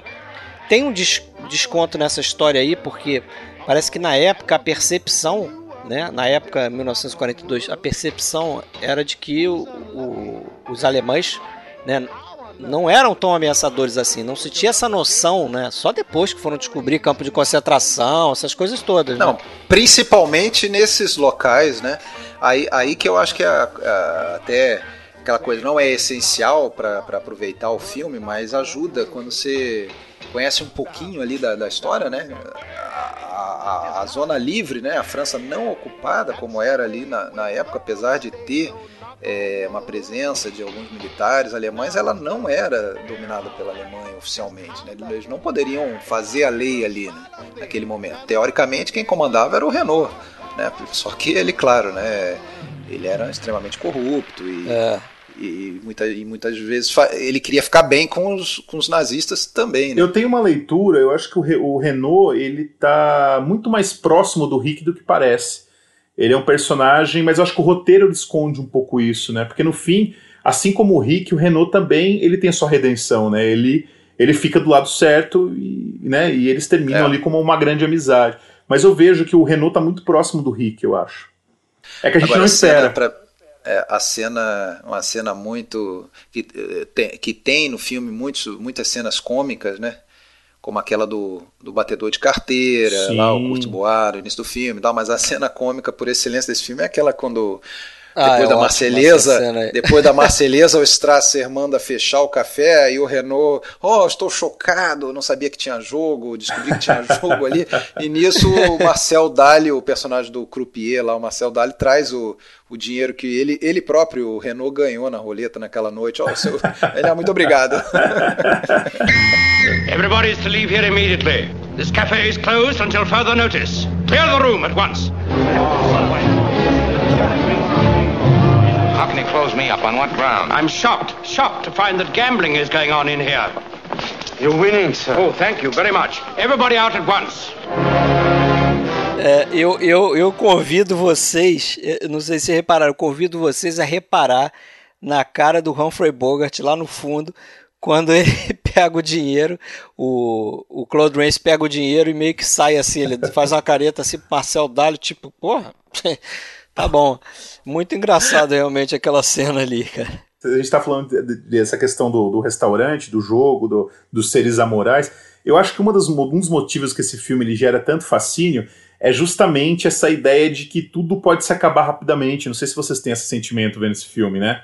É, tudo muda muito rapidamente. Você está vivendo em um mundo onde tudo está esfarelando, todo mundo está querendo fugir, ninguém quer ficar ali. E o Rick, me parece que ele é o único que está meio que preso ali ou que não, não tá ligando para aquilo ali, né? Ele tem uma posição ali meia neutra, mas todo mundo tá desesperado para fugir dali. Eu acho que esse filme, um dos motivos que ele fascina tanto é isso, né? Tudo tá mudando, o mundo todo tá mudando. É, a gente não sabe é, da onde né, por que, que ele tá ali, né? Por que, que ele não pode voltar para América? Por isso que eu falei que ele é um personagem enigmático. E tem essa coisa que ele tá ali lucrando, né? Aquilo ali é lucrativo para ele, né? Ele foi por causa das águas, é, tem mais. ele, ele foi, disse que ele foi, ele foi remando, né? né? Ele foi remando, é. ele fala. Não, e é, é engraçado porque. É, em alguns momentos o passado dele meio que fica ali no, no ar, né? Falam que ele fala que ele lutou na Totalmente. Guerra Civil Espanhola, ele lutou na Guerra Civil Espanhola. Ele já foi um idealista, mas depois ele se transformou quando ele perdeu ela, né? É, ele deve ter uma história interessantíssima, né? Mas... Você conhece aquela aquela pegadinha que fizeram com o Claude Rains no set lá, você ficou sabendo disso? Não ouvi essa não. ou você, Rafael. Diz que o Claude Rains era extremamente metódico, né? Ele, pô, ele era professor de atuação na Royal Academy Dramatic, então ele era um cara rigoroso no método dele e tal, né? Então ele ele fazia questão de caprichar na, em conhecer seu papel, suas falas. Ele não era um cara que chegava despreparado e tal. E aí um belo dia é, fizeram lá uma pegadinha com a participação, inclusive, do, do, do diretor e tudo, e, e, escreveram uma cena que não existia. Escreveram lá rapidamente uma cena, distribuíram para todos os outros atores ali. E na Claude Rain chegou lá, eles falaram: vamos gravar essa cena aqui. Aí ele ficou procurando, não tinha aquela cena. Ele ficou louco, né? ele ficou louco. E aí depois, ah, não, é brincadeira, não sei o que. Diz que ele, ele ficou tão aliviado pelo fato de que não não era uma falha dele, que ele não, não, assim, ele não admitia que ele tivesse falhado, né? Tivesse deixado de é, passar uma cena. Então ele ficou tão feliz que não era uma falha dele que ele nem, nem ficou bravo com a, brincadeira. o mais importante é que não, não, não tinha errado mesmo. Né? Essa historinha eu não conhecia. Eu também não, não também não conhecia não. Eu, eu, toda vez que eu lembro do Claude Rains, eu lembro de As Aventuras de Robin Hood. Eu acho aquele papel dele tão tão esquisito, ah, aquela peruca. Invisível. Ah, sim, sim. Eu lembro do Homem é, Invisível. Eu lembro do Casablanca também, mas eu lembro muito do Lobisomem também, né? É. é e, que ele faz Laura, o pai e, do. E o Interlúdio é inesquecível. Também, né? Interlúdio. É, ah, sim, sim, sim. E qual? Ah, inter... Interlúdio. Ah, Interlúdio, sim, claro, evidente. Notorious. Ele Isso voltando, aí. ele voltando depois, né, do para casa, a porta fechando atrás dele na cena final do Encerramento perfeito. É, eu, e o bicho vai pegar, né? É. Os nazistas estão é esperando, né? Agora, Fred, deixa, eu, deixa eu voltar eu... a, falar um pouquinho da tá. parte técnica, que é isso que você claro. vai me, me recordar, né, Alexandre? Eu não falei da fotografia desse filme. É, não, eu sabia que você pode... ia falar da fotografia, mas depois eu, eu, acho que a gente tem que falar um pouquinho do, do diretor também, né? Também, mas, mas vamos, vamos, falar lá. antes do braço Fala direito do... do, do diretor, senhor Arthur Ederson vencedor de Oscar por esse filme. Né, que já um fotógrafo muito experiente, ele começou lá no cinema mudo, né, trabalhou em filmes, assim, acho que ao longo da carreira dele, ele, ele trabalhou em diversos filmes que são importantes tecnicamente para o desenvolvimento do cinema, mesmo que, que ele não tenha tido uma atuação direta por conta da fotografia, mas por exemplo, ele, ele, ele é o fotógrafo, ele é o câmera do Mundo Perdido, de 1925, que é um filme importante na questão de efeitos visuais. Ele fez o In Old Arizona, que é um filme de 29, que foi um filme assim que mostrou para Hollywood que essa tecnologia do, do som né, poderia ser levado para fora dos estúdios. Né? Um filme feito parte em locação, mas ele trabalhou como câmera, não tem nada a ver com som, mas curiosamente ele estava nesse filme também. Ele é o fotógrafo do Relíquia Macabra, que a gente já citou aqui, né? Frankenstein também. É o filme aí. Frankenstein Sem novidades também. no front. Sem novidades no é front, quer dizer, é, é, ele também. E o Relíquia Macabra que é um filme que é, muitas vezes é tido como marco inicial do cinema noir, né? Apesar da gente já ter discutido isso no episódio que a gente fez sobre o filme noir e tal. Mas ele tá sempre presente ali. E, e o trabalho dele, cara, em fotografar Ingrid Bergman é, é fenomenal nesse fenomenal. filme, né? O, encer... reparar... o, o encerramento é extraordinário. Os closes do encerramento são extraordinários. São, isso não exclui ao longo do filme todo. É. Né? Ele usa aquela técnica de botar um filtro na lente da câmera, que é uma espécie de uma seda, né? Não é bem uma seda, mas só para ter uma ideia do que, que é, é um, é um, é um pap, não é um papel também, é como se fosse uma seda mesmo, né? E aquilo dá aquele efeito meio difuso. Exato. Né? Você, você repara a luz no um cabelo pouco. dela, exatamente. É é isso aí, parece que embaça um pouco, aquilo ajuda né, a, a esconder alguma imperfeição e tal. A forma como ele fotografa o rosto dela, né? Por vezes afinando o rosto dela com sombras assim, né? Você repara que o rosto dela fica muitas vezes assim na parte da bochecha aqui um pouco, um pouco com sombra, né? Isso dá uma ideia de que o rosto dela é mais fino do que parece, né? Apesar dela não ser nenhuma rechonchudinha, né? Mas o, aquele, aquele uso de, de luzes no olho também dela, né? Isso é uma coisa comum né? no cine, na, na fotografia clássica de Hollywood, né? Eles chamavam aquilo de cat lights, eles botavam uma luzinha na frente da, da atriz e aqui dava aquele brilhinho no olho, né? É, mas o fato é que o resultado é o seguinte, a Ingrid Bergman tá lindíssima no filme. Né? Tá. Acho que isso é incontestável. Se esse era o objetivo, fazer a gente ficar caído por ela, ele conseguiu. Não, mas com certeza era, né? E eu acho que muito da, da, da fotografia dele, cara. e o Dooley Wilson? É, Dooley Wilson é bom você falar, porque o Dooley Wilson eu que gosto de jazz, não sei vocês, mas eu, eu pesquisei e descobri que ele. Quase que o personagem do Sam foi uma mulher, né? Isso, é verdade. Eu não sabia disso, não. É, eles eles chegaram a pensar na Lena Horne, se não Lena Horne e ela, ela Fitzgerald, né? Que depois viraram duas divas do jazz aí. Bom, cantoras pra começar, ele não tocava piano, né? Ele não Ele era pianista. baterista, cara. É, ele não tocava piano. Então o piano que a gente escuta, ele é dublado, né? Ele é... Não, é muito exato. fake, cara. Repara só, ele tocando piano. muito fake. E, a- nem, e nem a voz também queriam que fosse a dele. Chegaram a pensar em contratar outra pessoa pra dublar ele, né? É, ainda, depois ainda fizeram uma crocodilagem com ele. Que quando lançaram o. Acho que essa canção no rádio e tudo, eles lançaram uma versão de outro cantor. Então demorou. Que acho que era até um cantor branco, né? Acho que os motivos eram meio que óbvios, né? Mas. é, deve ter sido alguma coisa de racismo. Mas eh, demorou um pouco a, a, a versão dele ficar mais popular, né? Ele já havia feito alguns filmes antes do Casablanca, mas acho que pouca coisa, né? Pouca coisa. E o Curtis. A gente não, não comentou muito, né? É, Aliás, o Rafael Rafael falou um falou, é, o Rafael falou que eu acho que é essencial do Curtis, né? Um cara que, se não é um autor, com certeza não, nunca vai ser citado numa lista de diretores autores, né? Ele tá no outro extremo em relação a um Bergman da vida, por exemplo. É, é, ele é o Ma- diretor, mas- assim, extremamente competente na linguagem clássica. Exato, Exatamente, exato. competente, diretor de estúdio, né? Diretor daquele que, que era chamado pelo, pelo Hall Bill Wallace, apesar de viverem se bicando, né? No, no final das contas, era sempre a escolha do, do Wallace, justamente porque era um cara que trabalhava rápido, tinha fama de trabalhar relativamente rápido, né? E com eficiência, né? Sabia o jeito certo, né? Não, não ficava enrolando. E fez alguns grandes filmes aí, né? No mesmo ano, inclusive, do Casablanca, você tem o A Canção da Vitória, que é um filme extraordinário. Do... Acho que ele foi indicado ao, Oscar, né? Pela Canção da Vitória também. Foi, acredito Foi? que sim, acredito que ele foi indicado sim.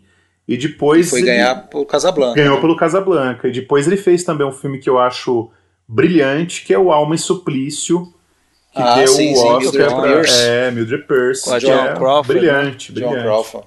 Brilhante. É, antes ele Posso- tinha feito Aventuras de Robin Hood, fez Capitão Blood, né? Ambos com Errol Adoro, Flynn, O Anjo de Cara Suja. É, ele, ele, ele transitou, Capa transitou espada. por, por todos os gêneros praticamente, né? Ele fez filme no ar, fez filme de Fez aventura, western fez- também, né? Eu citei aqui o filme de gangster que ele fez também. Fez até musical, né? O, o A Natal canção- Branco, não é dele? É, a Canção da Vitória é também um musical. Também Ah, musical. sim, verdade, A verdade. Canção da Vitória é musical. Ele fez tudo, né?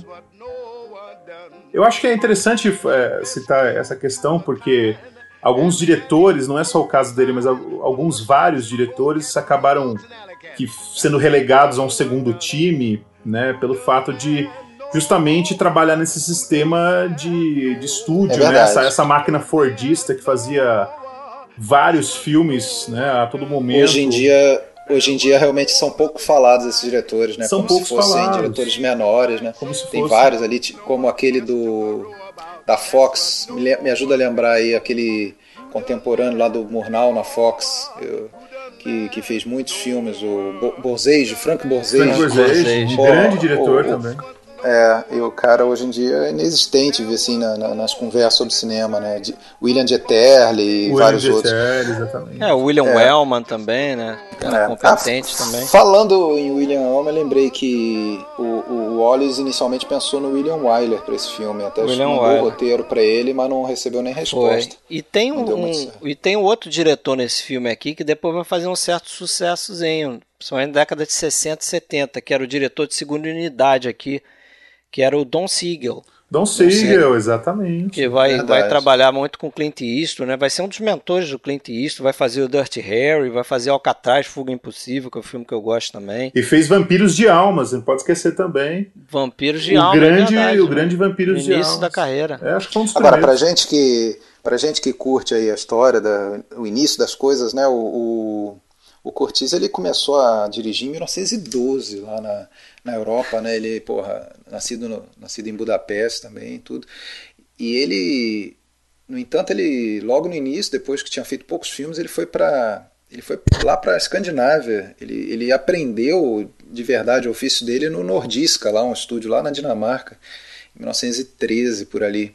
E aí depois ele, quando voltou a fazer filmes, ele fez filmes na Áustria, né? Naquele estúdio Sacha Film, ele fez muitos filmes ali.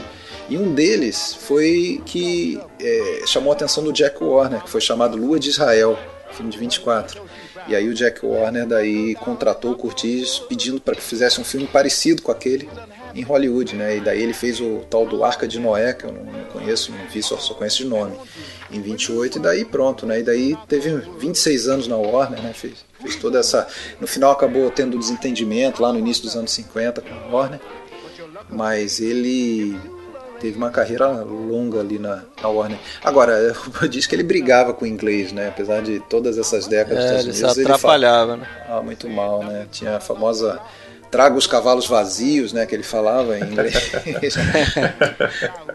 que isso aí Bring virou the até o- empty horses. é, virou isso aí quem adorava essa frase era o David Niven, né? É, Adorava essa fala do, do Michael Curtiz, inclusive a autobiografia do, do David Niven ficou com esse título, né? Traga os cavalos vazios. Meio que uma, Uma trollada no livro, né? Pra história. Nunca mais vamos esquecer. Ai, ai. Vocês querem ir encerrando aí? Eu tenho umas coisinhas pra falar de caráter pessoal. Acho que o. E o Oscar? Não, vamos falar um pouquinho do Oscar, mas antes o seguinte: para quem puder e, e tiver em Los Angeles, é, fazer o tour dos estúdios lá, né? É, acho que Alexandre fez, não sei se Rafael já teve essa oportunidade. Não, ainda não tive, não. Mas eu fiz na Paramount só. Você foi na você não foi na Warner, né? Não, na Warner tem uma tem a fachada que se eu não me engano é, é, naquela cena de Paris onde eles tomam café e eles leem o jornal, naquele flashback de Paris. La Belle Aurore. Exatamente. A, a fachada do prédio ainda está ali, é, intacta. É um pedacinho de nada ali do, do, do lote da Warner. E tem também o, o piano, né? Cê, acho, que, acho que você tem a réplica do piano de um remake. Não sei se vocês, não sei se vocês sabem, mas existem dois pianos. Usaram dois pianos no filme, né? É. Um, Ah, um é? foi leiloado, um foi leiloado. Um foi Leonardo. Eu, eu não sei se esse outro tá lá no lote da Warner ou o que eles têm na- no lote da Warner é o, o piano do remake da série que eles fizeram pra TV na década de 80, né? Teve uma- um, um remake na década de 50 que até o Alexandre vai gostar disso, um dos atores preferidos dele. Ah, eu vi, Charlie McGraw. Charlie McGraw. não, não, eu, eu vi, eu já vi isso. Eu sabia que você ia citar isso nesse episódio e falar que era um ator preferido meu. Não sei por É. que você bo- botou na cabeça. Isso é uma brincadeira, um inside joke aqui da nossa comunidade aí. Mas Charlie McGraw faz o Rick Blaine. Inclusive, poucos filmes foram tão homenageados quanto o Casablanca, né? Se a gente pensar o tanto de, sei lá, de filmes que fizeram uma referência, ou mesmo que, né, eh, beberam na fonte, aquele Ha- Havana com o, o Robert Redford, que é uma espécie de, de remake disfarçado do, do Casablanca Sim. também. Os Sonhos do Sedutor, o- do Woody Allen, também faz uma... Uma aventura na Martinica, né? que dizem Que é, Martinica. o, que é um remake do, do Howard Hawks, né? É. Até o, até o título do filme, né, que foi alterado em, em relação ao título da peça, ele- eles colocaram o título enxuto, o nome da cidade, tentando surfar no, no, no sucesso lá do Algiers, né, o filme de 38, Com Charles Boyer, feito- né? com Charlie Boyer e Dilamar, que tinha feito algum sucesso, né, então eles mudaram para tentar vincular de alguma forma aquele filme lá. Agora, as tentativas de remake, seja para TV e tal, convenhamos que não, não, não tem nem que ser, não chega nem aos pés, né? Não tem Não, ainda não bem, chega. né? Só, só ainda bem, ai- aqui. ainda bem que também é um filme de Hollywood que ninguém até hoje, eu espero que nunca tentou fazer um remake a sério, né? Uma refilmagem a sério daquele tipo que as novas gerações vão falar: "Ah, não, para que que eu vou ver aquele lá de 42?" Olha, mas fala baixo, hein? Fala É, baixo. não, não dá ideia, não dá ideia, né? Não dá ideia. Eu- eu- Tentaram colorizar, né? Colorizaram o filme, né? É, eu já, É. já, já vi alguma coisa falar sobre isso também. Mas eu não sei, eu acho que esse tipo de, de- esse tipo de personagem nessa situação, eu não, eu não consigo imaginar outra pessoa que não Humphrey Bogart fazendo. Ah, eu não sei, eu, É até, eu até consigo imaginar uma outra mulher que não seja Ingrid Bergman, mas eu não consigo imaginar um outro ator que possa interpretar com tanto, né, ah, com tanta sagacidade aí, com tanta, né, ah, dualidade que nem o Humphrey Bogart. Concordo com você. E as falas, cara? A gente não falou muito das falas, eh, tem tantas falas. O filme falou todo, né? O longo aí, roteiro né? inteiro, né? Eu acho que o di- os diálogos são um ponto forte do, do filme, né? A gente vai escutar algumas aí ao longo do episódio que eu vou colocar, Ah, as originais. Vamos falar agora Então tá aqui, bom. a- as preferidas de cada um, então, vai. É, a Vamos minha lá. é aquela manjadona, é Stick My Neck Out for Nobody. When they come to get me, Rick, I hope you'll be more of a help. I'd stick my neck out for nobody. Eu não arrisco meu pescoço por ninguém. Essa é boa mesmo. Que é uma bela de uma mentira, né? Exato. Eu gosto, a minha favorita é a final mesmo, a última frase, eu acho que é a minha favorita. O diálogo do, do- dos dois. Louis, I think this is the beginning of a beautiful friendship.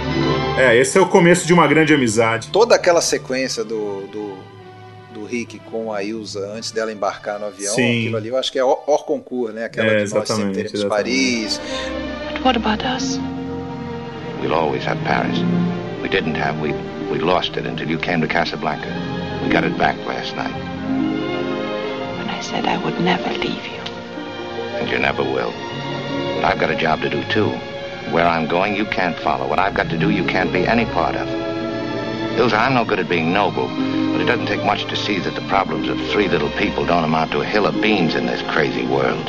Os problemas de três pessoas nesse mundo, né? aquela coisa toda. Isso aí eu acho que nem entra. Eu gosto muito daquela piadinha dele com o Renault, bobinha, né? Mas eu gosto muito daquela do. ah, Eu vim pelas águas, mas aqui não tem água, nós estamos no deserto. Ah, eu fui, eu fui mal informado. I've often speculated on why you don't return to America. Did you abscond with the church funds? Did you run off with the senator's wife? I like to think that you killed a man. It's the romantic in me.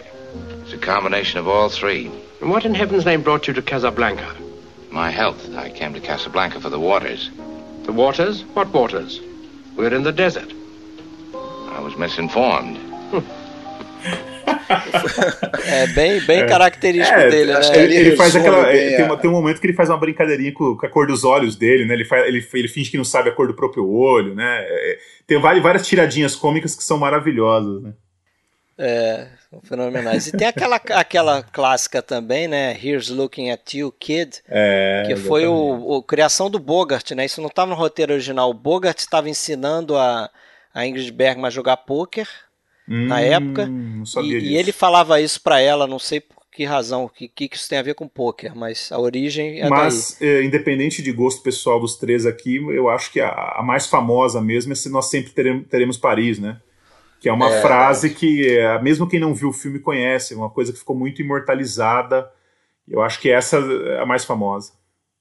É, eu acho que é daquelas que entrou até para um jargão, jargão, aí é, popular, exatamente, né? Que, independente qual seja a Paris de cada um, né? Exato, no sentido é. de aquele bom momento da vida, aquela coisa de que você tem saudade. Né? Exatamente. É a lembrança, né? É a recordação. É isso aí. É o, é o. Como é que fala? Me esqueci mais uma vez, estou ficando esquecido. Mas é o Rosebud, né, da galera. É, exatamente. é isso aí. E Oscar, hein? O filme ganhou três Oscars. Pouco, Três hein? importantes Oscars, né? Pouco, mas três, três Sim. Oscars de alto gabarito, né? Melhor filme, melhor direção para Michael Curtis, melhor roteiro, né? Que acabou sendo pro, os irmãos gêmeos, né? O, o Philip e o Julius, e o, e o Julius Epstein e o, o Howard Koch. Também que tá, tá acreditado no, no, no, roteiro. Um pecado não ter entregado o Oscar pro Claude Rains, né? Um pecado. É, o Claude Rains perdeu, né? De coadjuvante. Ele perdeu pro Charles Colburn numa comédia, agora não lembro o nome do filme. O Bogart perdeu para o Paul Lucas. Exato. No filme chamado Horas de Tormenta, um filme de guerra também. Bem esquecível hoje. Né? E perdeu trilha sonora, fotografia e montagem também. Né? Concorreu a oito, ganhou três, perdeu aí os cinco. É. E é, Caberia mais. e é curioso a gente lembrar também que o Casablanca ele é um filme originalmente de 42, mas que concorreu ao Oscar como um filme de 43, né? Curioso é. isso, porque ele foi lançado no finalzinho de 42 e acabou não entrando como um dos como os filmes legíveis do, do ano e acabou ficando pro ano seguinte. Mesmo assim ganhou. Porque tem, aquele, é. tem aquela história que só ganha Oscar o filme que é lançado próximo do Oscar, né? O que não é verdade, eu acho. É, ele foi lançado em 42 em Nova York, no Hollywood Theatre, eu acho o nome do, do cinema. E depois ele foi lançado nacionalmente, acho que em janeiro de 43, né? Por ah, isso que tem essa, tá sempre essa coisa de. O filme de 42 é de 43, né? Fica essa coisa exatamente, meio dúbia. Exatamente. Mas é isso aí, galera. Vocês têm mais alguma coisa para acrescentar? Não, só queria agradecer ao Rafael aí, gostei Opa, bastante da legal. tua participação, Rafael, porra. Vocês sabem muito, eu fiquei, eu fiquei até eu fiquei até acanhado aqui. Eu já anotei aqui uma coisa pro ano que vem. Tem um filme aí que provavelmente nós vamos programar para falar sobre ele ano que vem. E não sei se o Fred já entendeu de qual que eu tô falando, mas eu já já anotei aqui que você já já vai ser convidado para mais um ah, é? vem, pode ter certeza disso. Eu não, não saquei qual é a pegadinha qual do filme, filme, que não, é? mas, mas eu aceito, porque mandou muito Pô, bem. é um filme que você mesmo, é um filme que você mesmo citou, Rafael, no início, vinculado à tua cinefilia. Ah, tá. tá. Começa com B, tracinho H, Esse, isso? esse é um, eu considero uma das grandes lacunas aqui do nosso podcast. Até hoje não É, falamos então, dele. Vamos fazer podemos sim. convidar. Fica convidado já, previamente convidado. Eu já digo que aceito, claro, vai ser um prazer enorme. eu tenho bastante a falar sobre Ben-Hur também e queria agradecer a oportunidade de ter conversado com vocês. Né? Já se tornou, se tornou um pouco raro hoje em dia pessoas interessadas em discutir cinema clássico, né? cinema também, mas cinema clássico especialmente. E a oportunidade de estar falando sobre um filme que eu sou apaixonado, como eu falei, colocaria aí tranquilamente entre os cinco maiores filmes que eu vi na minha vida, que é o Casablanca, um filme que sou apaixonado, é, dispenso comentários. Mas eu acho que eu não sei tantos detalhes sobre a produção quanto vocês. Realmente vocês sabem bastante, viu? Ah, a gente só lê, né? A gente aprende, a gente se interessa em atrás da informação. É uma coisa que a gente costuma comentar é o seguinte: é, passado tanto tempo, não tem mais ninguém que vai conhecer essas histórias em primeira mão. É verdade, né? é verdade. Você pode pegar o maior crítico de cinema moderno, ele não, não vivenciou nada disso. Ele vai conhecer da mesma maneira que a gente, Exato. qualquer. Le- Lendo, estudando, vendo depoimentos Analisando da época filme, e né? tudo mais. Então, assim, a questão é o interesse, quando a gente tem interesse. Eu acho que é o caso de todos nós aqui. A gente, a gente curte, né? Saber um pouco mais e tudo mais. E, e agora você falou do é, é uma coisa cada vez mais rara e eu acho que essa é o nosso grande a nossa grande motivação, né? Exato. Que a gente gosta de falar dos filmes e não- no dia a dia não tem, claro que com a rede social isso facilita em, em alguns aspectos, a gente consegue ter pessoas, ter grupos aí onde fala um pouco de cinema. Mas o podcast nasceu justamente disso, né? Da gente querer falar do- sobre os filmes, né? Não, não querendo a- a- assumir áreas de, de saber demais, ou de saber Claro, tudo, claro. de professor ou de crítico, porque nenhum de nós é crítico profissional, eu pelo menos não, o Fred também não. É, mas conversar, bater um papo, né? Já que não, não pode ser na mesa do bar, que seja aqui. né? E outra coisa também, o, o podcast, pelo menos para mim, está servindo para justamente ampliar esse círculo de amizades, entre aspas, vamos chamar assim, que a gente acaba conhecendo outros cinéfilos que têm interesses Exatamente. semelhantes ao nosso. Né? A gente, eu, eu e Alexandre, a gente se conhece numa comunidade mínima que a gente criou, com mais quatro, às vezes cinco, às vezes seis cinéfilos, que a gente ficava ali discutindo filmes, ali a gente aprendeu muito, trocou muita ideia, muita experiência, mas o podcast está servindo também para conhecer várias outras pessoas interessantes, como foi você, como foi todas as pessoas que participaram aqui, eu posso falar sem erro, assim, a gente, a gente não, felizmente a gente não, não deu uma bola fora por enquanto, entendeu? De convidar Ah, alguém que a falasse, porra, esse não ficou legal e tal. Todos, todos fizeram sua parte muito bem feitas aqui. A gente agradece aí, valeu. Ah, eu que, eu que agradeço a oportunidade e volto a dizer, né? Falar de um filme que eu gosto tanto é um prazer. E eu também eh, queria aproveitar, só antes de terminar, e deixar uma indicação aí para o ouvinte do podcast. Quem quiser saber mais sobre quem quiser saber mais sobre o filme Casablanca, tem um livro muito interessante, foi lançado há pouco tempo, chamado Casablanca, justamente, do Renzo Mora, ah, que é a criação de uma obra-prima involuntária do cinema. É um livro bem legal.